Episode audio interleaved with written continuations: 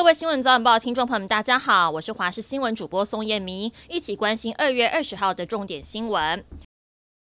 听众朋友，天气真的好冷哦！本岛全台最低温目前是台中大甲九点多测到七点五度，而外岛的马祖呢，最低温是二点七度。提醒听众朋友，这波寒流今天会是最冷的时候，尤其是晚上。气象局发布了低温特报，在基隆到台南，还有东部的宜兰跟外岛的澎湖、金门、马祖都会是持续十度以下低温的橙色灯号，而高雄、花莲则是会出现连续十度低温以下的天气。提醒呢，特别是连江的部分呢，是六度以下。的低温，而这波寒流会冷到明天，到了周二才会趋缓。降雨的部分是全台性的降雨，这波雨势会一直下到周四。北部两千五百公尺以上的高山跟中南部三千公尺以上高山都有机会下雪，提醒听众朋友一定要注意保暖，外出也一定要留意雨势跟路况。今天凌晨，国道一号发生严重的死亡车祸，南下往五羊高架桥的匝道分叉处有一辆 B N W 轿车突然高速自撞分隔岛，车上有三个人，其中一人飞出车外，还有两个人受困被夹在车内。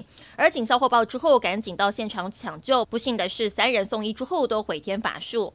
台中一名王爸爸平时将自己的宝贝双胞胎送到西屯区一间托婴中心照顾，不过两个孩子却接连受伤。调阅监视器画面，发现是托育员踢桌子才造成小朋友撞到左脚受伤。这间托婴公司业者出面解释，确实有疏失，有向家长致歉。至于有没有管教不当的情况，台中市社会局已经介入调查。娱乐消息：人气乐团于丁密呢，睽违五年多，终于在十九号晚间重新回到台北小巨蛋开唱，才唱到第四首就让主唱清风直呼意外来得太快，觉得自己太早哭了，而演唱过程中也多次的哽咽泪崩。乐团当中的吉他手阿福更分享五年多来的心境是百感交集，现场气氛相当感动。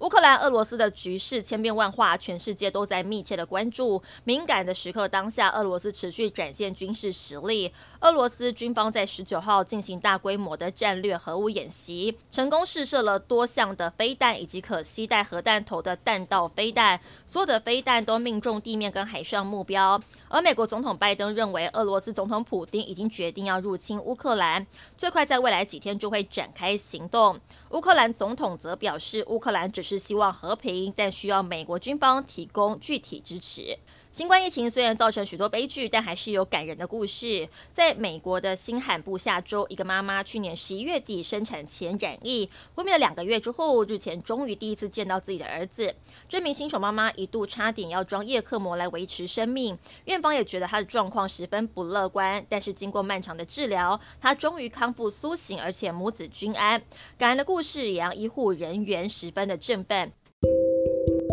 以上是这节新闻内容，非常感谢您的收听，我们再会。